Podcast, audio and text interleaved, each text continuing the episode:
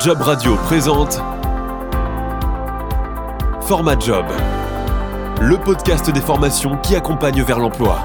Développement web, data IA, infrastructure et cybersécurité et enfin product design, ce sont les quatre domaines de formation que propose depuis dix ans maintenant la Wild Code School. Créée en 2013 en Eure-et-Loire, cette école forme ses apprenants, le plus souvent des adultes en reconversion de manière intensive au métier de la tech, des métiers qui recrutent en nombre. Et on en parle dans ce nouvel épisode de Format Job, le podcast des formations qui accompagnent vers l'emploi, un programme disponible gratuitement sur Job Radio, mais également sur l'ensemble des plateformes de diffusion podcast. Alors en retour, eh bien n'hésitez pas tout simplement à commenter et à dire que vous avez apprécié ce programme et cet épisode depuis ces mêmes plateformes. Bonjour Olivier Feschroll. Bonjour. Tu vas bien? Ça va, oui, très bien. Bon, tu es le CEO de Wildcode School. C'est ça. Depuis 2013, est-ce que tu sais combien d'apprenants y ont été formés comme ça au métier de la tech grâce à la Wildcode School? Alors plus de 6500, je pense qu'on va passer les 7500 quand on fera le bilan 2023, on n'a pas encore complètement fini, donc ouais, ça fait du monde. Ça, fait, du monde. sur beaucoup de campus. Et on les appelle les Wilders, c'est ça? On les appelle les Wilders, exactement. C'est le petit jargon interne. euh, Voilà, ils font partie de la communauté d'entraide. C'est ça, la communauté des alumni de la Wild. Et c'est vrai que bah il y a une il y a une vraie logique d'appartenance et ils s'appellent. Et c'est vrai que quand un Wilder appelle un ancien Wilder, Ouais. il y a tout de suite une proximité parce qu'ils ont ils savent qu'ils ont vécu le même moment avec une intensité, une expérience.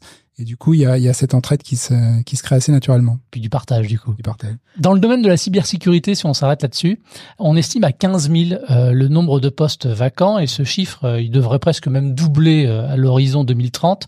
Pour quelles raisons les entreprises n'arrivent-elles pas à recruter? Puis on continuera à parler là-dessus tout à l'heure. Les formations sont récentes. Il y a- il y a pas si longtemps que ça qu'il y a des formations à la cybersécurité. Le deuxième sujet, c'est que pendant longtemps, on a cru à ce mythe de dire il faut des ingénieurs pour faire de la cybersécurité. Or, des ingénieurs, ben, on en forme un certain nombre en France. Ils n'ont pas tous envie de faire de la cybersécurité. Faut quand même se dire les choses. Et donc, on est dans cette phase où les entreprises sont en train de réaliser que dans les métiers de cyber, il n'y a pas que des rôles d'ingénieurs. Il faut des gens qui font de la cyber au quotidien dans différents services et qu'on a besoin des formations adaptées. Donc, euh, on a à la fois un- les formations sont arrivées un peu tardivement, les besoins ont explosé très vite. Et du coup, on est encore dans ce décalage, dans ce rattrapage. Donc nous, on n'est pas les seuls hein, à former la cyber, mais on a effectivement cette conviction de dire la cyber est accessible à plein de gens. Il faut une formation, il faut une formation euh, euh, solide, mais elle est accessible à des gens qui n'ont pas forcément un bac plus 5 et qui vont être des opérationnels de la cyber et qui correspondent aux, besoins du marché. Alors, on, parle de, métiers euh, ultra pénuriques pour le coup. Est-ce qu'on peut citer justement quelques-uns de ces métiers auxquels ton établissement bah, forme ses apprenants? Alors, on a quatre grands domaines de formation autour du web développement. Mhm. Donc en gros le bah, développeur web, développeur web mobile sur différentes technologies, PHP, euh, Java. On a ensuite les métiers de la data, donc data analyst, data scientist, data engineer. On a ensuite les métiers du web design. Et pour finir, on a la cybersécurité, infrastructure et réseau, gestion, gestionnaire d'applications. Donc c'est les quatre grandes familles de métiers de la tech pour lesquels on forme des, nos élèves. Ouais. Et la particularité de ces métiers, c'est qu'ils sont à la fois techniques, mais ils sont accessibles en, en début. Il n'y a pas de prérequis. Ils sont accessibles à des gens qui n'ont pas une formation technique à la base. Alors, on a quand même un petit test d'admission. Hein. On n'admet pas complètement tout le monde, mais c'est pas un test qui nécessite d'avoir encore une fois fait une formation en informatique. C'est un test qui va essentiellement valider votre capacité d'apprentissage et la logique. Est-ce que vous avez de la logique? Est-ce que est-ce que vous avez la capacité à apprendre ce qu'on va vous enseigner par la suite? Et puis, le deuxième chose qu'on va valider, c'est la motivation. On va sans doute en reparler, mais la, la WIDE, c'est une formation intense sur cinq mois. Il faut être prêt à se, à se jeter dans le bain. C'est intense, mais ça permet de faire des professionnels en cinq mois qui sont capables de prendre un job à la sortie. Et ça, c'est extrêmement important. Ça nous différencie d'un certain nombre d'autres euh, organismes. C'est que chez nous, on peut prendre un job à la sortie. On est vraiment un professionnel du métier pour lequel on a été formé. On est débutant, Oui, oui. mais on est un professionnel employable, opérationnel sur le métier en question. Alors, tu as raison, on va en parler. Bah, Parlons-en maintenant. Euh, les fameux bootcamps, euh, ça, ça, ça dure combien de temps Et tu, tu dis que c'est intensif. Ça veut dire quoi intensif en fait? Alors intensif, ça veut dire que c'est du temps plein. Donc c'est Ouais. pas quelque chose qu'on peut faire le soir. Il faut être disponible à temps plein. Ça dure cinq mois et c'est euh, bah, 9h-17h du lundi au vendredi. Et le conseil des formateurs, c'est de dire c'est bien de- d'emmener un peu de travail à la maison et de pas complètement lâcher le clavier pendant le week-end. Donc c'est ça que je veux dire, c'est intensif. Et c'est intensif dans le sens où euh, c'est pas du cours théorique. Il y a du cours théorique évidemment, mais on, appelle ça bootcamp parce que c'est ce qu'on appelle la pédagogie inversée. Alors sans rentrer dans trop la, la technicité, mais la pédagogie inversée, c'est de dire on va commencer par la pratique avant la théorie. On ne va appliquer la théorie que lorsqu'elle est nécessaire à la pratique, c'est-à-dire pas de théorie inutile. C'est un peu, si je prends l'image de la guitare et du solfège ou du piano et du solfège. On va vous mettre devant le piano avant de commencer à faire du solfège, pour ça que je fais pas de musique parce que moi j'ai été rebuté à l'idée de faire deux ans de solfège avant de toucher un, piano ou une guitare. Là on va faire l'inverse. Voilà, on va on va vous mettre euh, une guitare dans les mains ou un piano et on va vous, on va vous faire faire des choses de, de, la pratique. Et puis à un moment on a quand même besoin de théorie, donc on va vous rajouter la théorie au fur et à mesure. Mais c'est ça la pédagogie inversée. C'est assez nouveau, ça a été inventé par les Américains comme souvent. Il y a une vingtaine, une quinzaine d'années, c'est arrivé en France par donc la fondatrice de la WAL il y a dix ans. Et en fait, ça marche. Ça marche parce que oui, c'est intense, ça suppose une grosse motivation, une concentration, un encadrement fort de la part de nos formateurs. Mais les élèves s'entraident entre eux. Il y a une école qui est assez connue peut-être hein, dans le domaine, c'est l'école 42. Mmh. Elle est connue parce que fondée par Xavier Niel, une école entre parenthèses, c'est bien de voir des milliardaires euh, consacrer un peu de leur argent et de leur réussite à, transmettre gratuitement. Je trouve que c'est un, beau geste. Donc c'est la même pédagogie. Donc on, formation à la pratique d'abord, la théorie ensuite, entraide entre les élèves, autocorrection, des exercices, beaucoup, beaucoup de pratiques. Hmm. Donc, euh, donc c'est ça que je veux dire, c'est intense. Et... Et, et, ça marche parce que justement la pratique c'est concret tout simplement? C'est concret et puis on s'adapte en fonction de ce que vont demander les entreprises derrière. Un point important, toutes nos formations sont certifiantes, c'est-à-dire que nos élèves passent un titre, un titre qui est un équivalent diplôme, sauf qu'au lieu d'être fait par le ministère de l'enseignement supérieur, c'est fait par le ministère du travail, ce qu'on appelle des titres RNCP. Alors c'est un peu technique, mais voilà, mais en gros c'est un équivalent diplôme. Tous nos élèves le passent. Donc ça c'est aussi important. C'est pas juste une formation où on vous dit à la fin euh, bien joué. Un, il y a un titre, et deux, on a adapté ces formations en fonction de l'employabilité des différentes formations. Donc le but c'est que ça corresponde à un job, à une demande marché. D'accord. Qui sont les formateurs? Alors les formateurs chez nous sont majoritairement des employés. C'est aussi une des, caractéristiques et c'est pas forcément le cas euh, tout le temps euh, dans d'autres écoles. Donc chez nous, c'est des employés. Et pourquoi? Bah en fait, on a des sessions de 5 mois. Hein. donc 5 mois plus 5 mois, ça fait 10 mois. Un mois de vacances, ça fait 11 mois. Et puis un mois pour mettre à jour ces programmes, ça fait 12 mois. Donc en fait, nous, ils sont bien occupés. Mmh. Euh, on a des plannings de formation qui permettent d'employer et de, bien les utiliser. Donc les formateurs, bah, ce sont des gens qui ont des, évidemment une compétence technologiques euh, adaptés à, ce qu'ils enseignent, hein, évidemment. Mais c'est aussi des gens qui sont aussi des coachs. On en a parlé et c'est une des différences peut-être de, notre école, c'est qu'on est focus sur l'employabilité, sur prendre un job derrière. Donc c'est des gens qui vont vraiment être là pour vous accompagner. On fait par exemple euh, pas que de la tech, on fait aussi euh, des ateliers de rédaction de CV, comment mettre en avant son portfolio.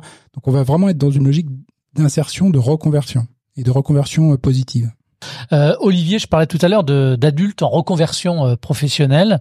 À qui s'adressent justement euh, bah, les formations, les profils des apprenants? Ouais. Je veux bien qu'on s'attarde un peu sur ce mot reconversion parce que pendant longtemps la reconversion c'était un peu alors c'est peut-être ma génération, mais les hauts fourneaux des années 70, voilà, il y a des plans sociaux, il faut que les gens se reconvertissent.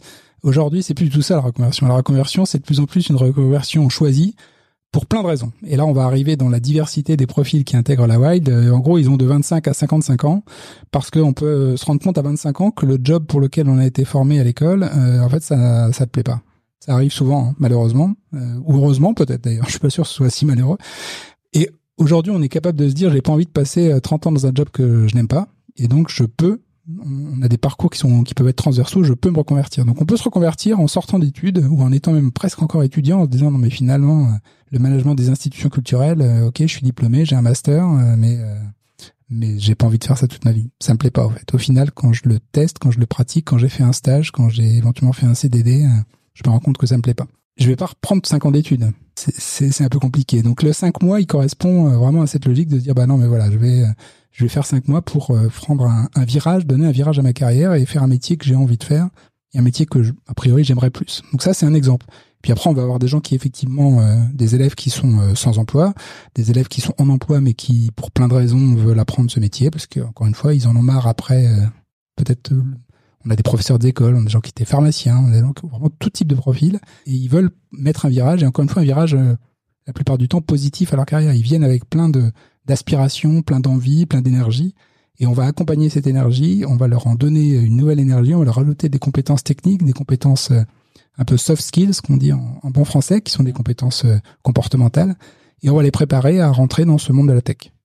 Ok, donc tu disais 25-55. 25-55. Bah, après 55, c'est, on a toujours des gens qui passent le bac à 80 ans, hein, mais bon après 55, prendre un complet virage, c'est pas impossible. Hein, on les accueillera, nous, il n'y en a pas de problème. Hein. Mais euh, c'est vrai que se, se mettre euh, à se dire je repars de 0 à 55 ans, je fais un gros virage, c'est pas courant. Ça, ça veut pas dire que c'est c'est pas possible, hein, mais c'est Oui. pas très très courant. Puis sachant qu'avec le départ à la retraite qui est décalé maintenant, euh, Exactement. on a le droit que- aussi de se reconvertir plus tard. Exactement. Peut-être qu'il Ouais. faut que je décale ma borne de 55 à 60. Mais en gros, si vous n'avez pas au moins 4-5 ans d'expérience professionnelle post-formation sur le nouveau métier, c'est peut-être un investissement qui est jugé comme étant un peu un, un peu dur, un peu long. Euh, Est-ce que tu as des chiffres à nous communiquer, par exemple, sur le taux de placement de tes élèves dans les entreprises, le pourcentage d'élèves aussi qui euh, finalement euh, réussiront à trouver un job pérenne Mm. à l'issue de la formation? Ouais. Alors oui, on a des chiffres. On- est un organisme de formation certifié, Calliope, qui est un label du public du ministère. Euh, Plus on, plus on est centre de formation d'apprentis, donc on publie des chiffres. Donc euh, c'est important aussi, on suit cette, cet indicateur qui pour nous est important, c'est quel est le job trouvé par nos élèves en sortie. Donc on n'a pas les chiffres 2023 parce qu'on est en train de finaliser, mais sur 2022, on a le chiffre de 86% de nos élèves qui ont- un job soit en CDI, soit en CDD, soit en alternance. On va en parler parce que l'alternance, c'est une poursuite d'études assez intéressante pour nos élèves, ou en freelance. Donc euh, voilà, il- on, on suit ça et c'est un indicateur euh, clé. Alors, puisque tu en parles justement, donc l'alternance, quelques mots là-dessus Ouais, alors l'alternance, on a encore souvent cette image de dire ça concerne des étudiants. Aujourd'hui, l'alternance, il y a une réforme assez ambitieuse euh, initiée par le gouvernement il y a quelques années et ça concerne plein de gens. Et donc, c'est un bon complément pour nous à l'issue du bootcamp. À l'issue du bootcamp, on a des élèves qui sont euh, employables, hein, je l'ai dit, mais qui vont être débutants. Si vous êtes développeur web, vous êtes développeur web, mais vous avez euh, finalement peu d'expérience, vous avez appris ce métier, vous avez déjà fait des projets pendant la formation et vous avez peu d'expérience. Donc enchaîner avec l'alternance, c'est souvent un bon moyen d'accéder d'une part au monde de l'entreprise et d'aller apprendre dans une formation plus avancée chez nous et d'appliquer en entreprise. Donc vous allez continuer à apprendre, on va faire une formation plutôt de niveau supérieur à celui auquel vous avez été formé pendant le bootcamp. Et surtout vous allez attendre l'entreprise pendant 15 mois avec euh, une, alternance de deux semaines, une semaine où vous allez mettre en application ce que vous avez appris. Et du coup à l'issue des 5 plus 15, 20 mois, donc un petit peu moins de deux ans, vous devenez non seulement un développeur web, mais un développeur web avec de l'expérience, avec des lignes à mettre sur votre CV. Et ça, du coup, ça change tout parce que là, ça y est, votre votre accélérateur de carrière, la place, vous avez mis plus qu'un pied dans le métier, vous êtes définitivement, euh, j'ai envie de dire, employable en tant que développeur web ou en tant que data analyst. Bordeaux, Lyon, euh, Nantes, Lille, Paris et, Et Toulouse. voilà. Euh, Il y a Tours aussi, non? Non, alors non, non. En fait, historiquement, le, la, la société avait été créée dans des En petites villes. euh, oui. Voilà, en Eure-et-Loire. C'est vrai que bah, les, les, les campus dans les petites villes, c'est un petit peu compliqué. Donc, euh, le Covid est venu euh, finalement apporter la solution. On a aujourd'hui des formations qu'on appelle en full distanciel, D'accord. mais qui, alors le, le, le distanciel, je tiens à, à préciser ça, c'est pas vous êtes tout, tout seul à votre écran. En fait, on va recréer exactement la logique d'un campus, c'est-à-dire 20 élèves par classe. Vous êtes toujours avec les mêmes élèves, mais vous allez être chacun chez vous en distanciel dans des petites villes, dans des endroits reculés. Et donc le matin, bah, au lieu de faire le, début de journée avec vos élèves sur le campus, vous allez faire le début de journée avec vos élèves à la même heure, c'est toujours les mêmes, sauf que vous êtes en visio. Donc on va recréer ces classes, ces notions de classe, mais en distanciel. Et c'est un bon moyen d'aller euh, proposer des formations à des gens qui sont euh, dans des petites villes ou voire même à la campagne. Et puis le formateur est toujours là à distance. C'est toujours le même, le formateur est à distance. Et il faut dire aussi que c'est de plus en plus des modes de, de travail qui correspondent à ce qu'ils vont rencontrer euh, derrière dans la vraie vie, hein, parce qu'aujourd'hui les entreprises, elles sont plus, surtout dans la tech, elles sont plus vraiment en cinq jours euh, sur cinq en présentiel, ni en cinq jours sur cinq en distanciel. Donc on, a, on, est à- on arrive à un, à un espèce de format un peu hybride, on va être euh, trois jours au bureau et deux jours chez soi, ou inversement. Et donc on est en train aussi d'appliquer ces méthodes pour que nos élèves soient préparés à ce futur euh, mode de travail. Alors, vous êtes présent aussi à l'international, c'est ça, en Belgique maintenant? Alors, on est présent dans le cadre d'un groupe. En fait, notre groupe, euh, qui est l'actionnaire, a racheté d'autres sociétés qui font la même chose en, en Allemagne et en Suède. Ouais, c'est euh, le groupe euh, Futur, c'est ça? Futur Group, c'est Ouais, ça. ouais. Qui est en fait, bah, en, en deux mots, l'idée c'est que ces marchés de la formation sont à la fois très euh, locaux parce que bah, il faut avoir des agréments. Je parlais de l'agrément Calliope, de l'agrément CFA. Il faut avoir euh, des accords avec les financeurs pour être capable d'avoir du financement CPF, du financement de Pôle Emploi. Donc tout ça est très très local. Et à la fois, ils se sont rendus compte qu'il y avait d'autres écoles qui faisaient la même chose dans d'autres pays. Et du coup, l'idée de faire un groupe international, c'est pas de le faire depuis un pays et d'aller s'exporter, parce que souvent ça marche pas, parce que les, contraintes euh, réglementaires et administratives sont très différentes. Donc c'est plutôt de racheter des sociétés qui font la même chose dans les pays et de former un groupe en s'appuyant sur des sociétés qui existent dans chacun des pays. Et dans les villes où vous êtes implanté, vous avez euh, noué des partenariats avec les entreprises euh, Bien sûr. locales pour justement... euh, Bien sûr, donc là on a la semaine du numérique qui arrive, par exemple fin janvier, euh, qui va être un moment de pouvoir venir sur les campus. On va dans les agences pour l'emploi, on rencontre des régions. On a une rentrée d'ailleurs euh, le 26 février, donc s'il y a des, des candidats, il est encore temps, on peut se déclarer encore rapidement. Le processus de candidature est relativement simple, donc c'est encore possible. Mais oui, la semaine du numérique, des actions locales, présence avec des entreprises, des entreprises qui hébergent et qui accueillent nos, nos alternants, des entreprises qui recrutent nos wilders. Enfin voilà, on, a, on renforce le tissu local sur chacun des campus. Tu parlais tout à l'heure du, euh, du, CPF. Alors justement, euh, combien ça coûte de suivre une formation euh, dans votre école ou comment les formations peuvent-elles être prises en charge? Donc effectivement, c'est une formation payante. Ça coûte entre 7000 et 8000 euros. Ça dépend des formations.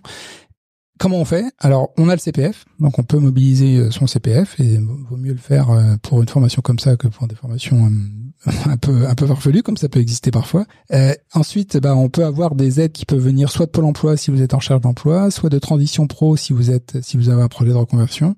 Et donc en gros, chaque est un peu unique. On va aider euh, nos, équipes d'admission vont passer pas mal de temps à préparer le dossier de financement du, candidat pour justement regarder euh, qu'est-ce qui est faisable et, on offre aussi des modalités de paiement plusieurs fois. Enfin voilà, on va on va bâtir un, un, un plan de financement qui est adapté à chacun, qui permet de au final de boucler et de, et de rassembler les fonds nécessaires au financement de la formation. Alors, on est en 2024, on peut le rappeler d'ailleurs, bonne année, hein, ça se fait toujours. Et dans le domaine du numérique, eh bien en 2024, les femmes restent toujours autant sous-représentées. Elles ne représentaient en 2022 d'ailleurs que 30% des salariés de ce secteur, tous métiers confondus. Et dans certains cas, la proportion descend même en dessous des 20%. Comment est-ce que toi, de ton côté, avec le recul que tu as, tes différentes expériences, tu expliques ces chiffres? Et euh, du côté de Wild Cold School, comment est-ce qu'on fait pour euh, bah, y remédier? Alors bon, je, suis un homme, mais euh, je peux dire qu'à la Wild, on est très sensibilisé à ça. On a une équipe de direction qui est très euh, mixte, très paritaire. Deuxième point, on est, euh, on a effectivement une euh, historiquement une culture peut-être parce que la, la web a été créée par une femme. La, la fondatrice était euh, celle qui a créé, elle était aux commandes jusqu'il y a, il y a 18 mois. Donc c'est quelque chose auquel on est sensibilisé. On a des accords avec des gens comme Social Builder pour faire des promotions dédiées sur les femmes, et on a effectivement peut-être parce qu'on a aussi des formatrices dans notre équipe formation, on est très attentif à ça et on essaie de de passer ce message de dire euh, parce qu'on n'a pas de prérequis aussi, on est vraiment ouvert à tous et on est ouvert à tous euh, au niveau des femmes, mais aussi euh, la tech est peut-être une une activité qui est peut-être un peu plus ouverte que d'autres secteurs un peu tradis, y, y, compris du côté de l'inclusion. Donc c'est des choses auxquelles nous on est très attentifs, très vigilants. C'est pareil pour le handicap. On a par exemple un de nos un de nos formateurs qui a appris le langage des signes parce qu'on a accueilli un élève sourd il y a il y a, pas si longtemps que ça. Donc tous ces sujets-là, c'est des vrais sujets. L'impact social de la tech, c'est aussi des choses importantes. Donc euh, on est vigilant et on essaie de d'inverser ces, ces, ratios. Alors on est encore, on n'est pas à parité, faut se dire les choses, mais surtout sur la data, parce que peut-être ce métier de la data a encore une, une, vision un petit peu plus nerd, un peu plus tech que, que, le web dev, mais sur le web dev ou sur le web design, euh, on arrive presque à la parité. D'accord. Donc, euh, parce que là, tu, tu, nous fais part de toute la bonne volonté euh, de l'école à vouloir euh, tabler aussi dans ce public-là. Mais qu'est-ce qui fait qu'aujourd'hui, encore, ces métiers-là, finalement, n'attirent pas les femmes? Ouais, bah, c'est un, sujet de société. Non, non, bah non, c'est pas un cliché. C'est un sujet, je pense, plus un sujet de société qu'un sujet tech. C'est vrai que, bah, on entend encore trop souvent le milieu des jeux vidéo et des, des femmes qui sont harcelées. Enfin voilà, donc c'est un métier qui peut faire un peu peur. Et à la fois, c'est un métier dans lequel euh, les femmes qui y sont, elles réussissent. Hein. On a des super témoignages sur, euh, sur notre site de, de femmes. J'invite à les, à aller les regarder. On a un blog qui recense euh, des carrières et des expériences de vie de, de, de femmes qui ont trouvé leur voie grâce à la tech. Donc, c'est vraiment accessible à tous. C'est le, le cliché de du tech à lunettes derrière son écran qui reste chez lui. C'est vraiment un cliché pour le coup. Aujourd'hui, la tech, elle est ouverte. Il y en a dans toutes les entreprises. On a besoin de gens qui parlent avec les utilisateurs et il y a vraiment de la place pour tout le monde. Et puis il y a des vraies opportunités. Il y a des vraies opportunités. En termes de, de rémunération, de salaire dans ces métiers-là, est-ce que ça reste attractif? Ah oui, alors euh, j'ai pas les chiffres en tête, mais ce que je peux vous dire, c'est qu'on est largement au-dessus du salaire moyen français. Donc euh, la plupart des gens qui viennent chez nous, euh, en sortie, ils auront un salaire supérieur à celui qu'ils avaient en entrée. La, la tech, alors il y a des écarts importants hein, entre un développeur junior et un développeur senior, il y a des gros écarts. La data, la cybersécurité est très recherchée, donc ça tire les salaires vers le haut, tant mieux. Euh, il y a aussi des modes, donc il y a des langages qui sont à la mode qui du coup vont devenir très très recherchés, donc euh, il qui vont aussi tirer les salaires vers le haut. Mais globalement, la tech euh, paye mieux que la distribution, la logistique, la, peut-être pas la banque, mais que les services. Ça, c'est clair. Alors, l'école, elle a 10 ans. On l'expliquait tout à l'heure. Elle a été créée en 2013. Toi, tu as rejoint en tant que CEO en septembre 2023. C'est voilà, tout frais, tout neuf, tout récent. C'est quoi pour toi tes, tes objectifs et puis euh, les, oui, les objectifs de développement de l'école? Alors, les objectifs, il y a euh, sur le parti ce qu'on appelle le, le, le, B2C, donc les bootcamps. C'est en fait de, de renouer parce qu'on avait eu une période où on avait un peu euh, lâché un peu le, la présence locale. Donc aujourd'hui, on, on, avait beaucoup de campus. Je le disais tout à l'heure, des petits campus. On s'est recentré sur six campus. Ces campus-là, on veut vraiment en faire des, des étendards et des vitrines de ce que la White peut faire en région. Donc renouer les contacts avec les administrations, les financeurs, les euh, entreprises qui recrutent dans, dans, dans, le réseau. Donc on a mis en place une équipe là, euh, je suis très très confiant de ça. Donc c'est leur première mission. Donc c'est faire des campus des étendards de la de la Wild. Le deuxième sujet, c'est dans le monde de l'entreprise, puisque finalement cette reconversion dont on euh, parlait, hein, elle est possible à faire aussi à l'intérieur d'une entreprise. Et je vais vous donner un exemple. il y a d'entre des grandes entreprises qui ont en fait certains métiers qui sont en excédent, c'est-à-dire qui savent que ces métiers vont avoir tendance à, à, à se réduire dans l'avenir vais prendre un exemple, les conseillers bancaires, je pense qu'on a tous vu que les conseillers bancaires, il y a 10 ans, il y en avait beaucoup. Aujourd'hui, avec la banque en ligne, ben, il y a de moins en moins de conseillers bancaires. C'est un exemple. Hein. Donc on a des grosses sociétés qui savent qu'elles ont des métiers en, excédent, puis à l'inverse, ces mêmes sociétés, elles ont des métiers en pénurie. Les métiers de la tech, les métiers de la data, les métiers du dev. Et donc en fait, notre savoir-faire en reconversion, ben, on est allé proposer à des entreprises pour dire, bah attendez, regardez, vous avez trop d'employés d'un côté, pas assez de l'autre bah nous, on va créer une passerelle entre les deux. On va aider ces gens qui sont conseillers bancaires, qui sont euh, guichetiers à la SNCF, qui sont euh, agents d'assurance, à apprendre un métier de la tech, du dev, de la data. Vous nous dites là où vous avez des besoins. On va pas le faire à temps plein parce que bah, ils sont en poste, donc euh, on va le faire plutôt sous une forme d'alternance un peu sur mesure. On va faire un programme plutôt sur mesure, toujours une formation certifiante. Je pense que c'est important dans, dans le parcours de l'individu qui reparte avec un diplôme. Mmh. Et voilà, un titre certifiant, c'est important pour montrer qu'il a réussi sa reconversion. Et on va en fait proposer à des entreprises bah, d'éviter un plan social et de dire bah, je vais reconvertir positivement des employés d'un secteur où je sais que j'en ai plutôt trop vers un secteur où je sais que j'en ai plutôt pas assez. Et ça, en fait, on s'est rendu compte qu'on avait le savoir-faire parce que finalement on le fait pour des individus qui arrivent avec des, motifs et des préoccupations très différentes. Donc en fait c'est assez facilement transposable dans une entreprise dans laquelle il y a beaucoup plus d'unité finalement parce qu'ils ont une culture commune, ils se connaissent, c'est des collègues, c'est assez facile de les amener vers un nouveau métier en fait. Et donc ce savoir-faire, on s'est un peu rendu compte, je pas par hasard, mais on s'est rendu compte que ça marchait bien dans l'entreprise. Donc c'est notre deuxième objectif pour 2024. Bon, eh ben écoute, euh, très bien. Ma dernière question avant avant de se quitter, de te remercier. Comment est-ce qu'on fait si on est intéressé par l'une des formations que vous proposez euh, pour euh, venir vous rejoindre? Comment ça se passe le process? Alors, si je vous dis que tout se fait sur Internet, vous allez, être, vous allez pas être surpris. Voilà. je, crois que dire, je pensais que tu allais parler du Minitel. C'est très simple. c'est vraiment très simple. Vous allez sur le site whitecodschool.com, donc www.whitecodschool.com. Vous avez un, tout un tas de renseignements sur chacune des formations. Vous pouvez, vous avez un numéro téléphone pour parler à un de nos, euh, conseillers parce que souvent c'est quand même une décision importante. Hein. On, c'est pas, c'est pas acheter des baskets euh, Il faut parler à quelqu'un, il faut répondre à des questions. Quelle est la rentrée? Comment ça se passe? Quel campus? Quelle est la formation? J'ai plusieurs choix. J'y connais pas forcément grand chose, donc laquelle vous me conseillez? Donc y a, on a besoin d'avoir un, un, conseil et on a des, notre équipe d'admission qui est vraiment là pour ça, qui connaissent les formations, les métiers, les règles, les process de financement, comment monter son dossier. Ils vont vraiment accompagner le, le, le candidat jusqu'à sa phase d'admission. C'est-à-dire qu'ils vont répondre à ces questions d'abord pour faire les choses dans l'ordre. Ensuite, si la personne, le candidat se dit bah ok, oui, ça m'intéresse, j'ai envie d'y aller, on va, on va l'évaluer, on va regarder s'il a effectivement les deux choses dont je parlais tout à l'heure, que sont la motivation et le minimum de tests logiques et de capacité d'apprendre pour se dire je suis prêt à apprendre un nouveau métier. Si c'est le cas, on va le considérer comme un admis à la formation et après on va l'accompagner sur son dossier de financement.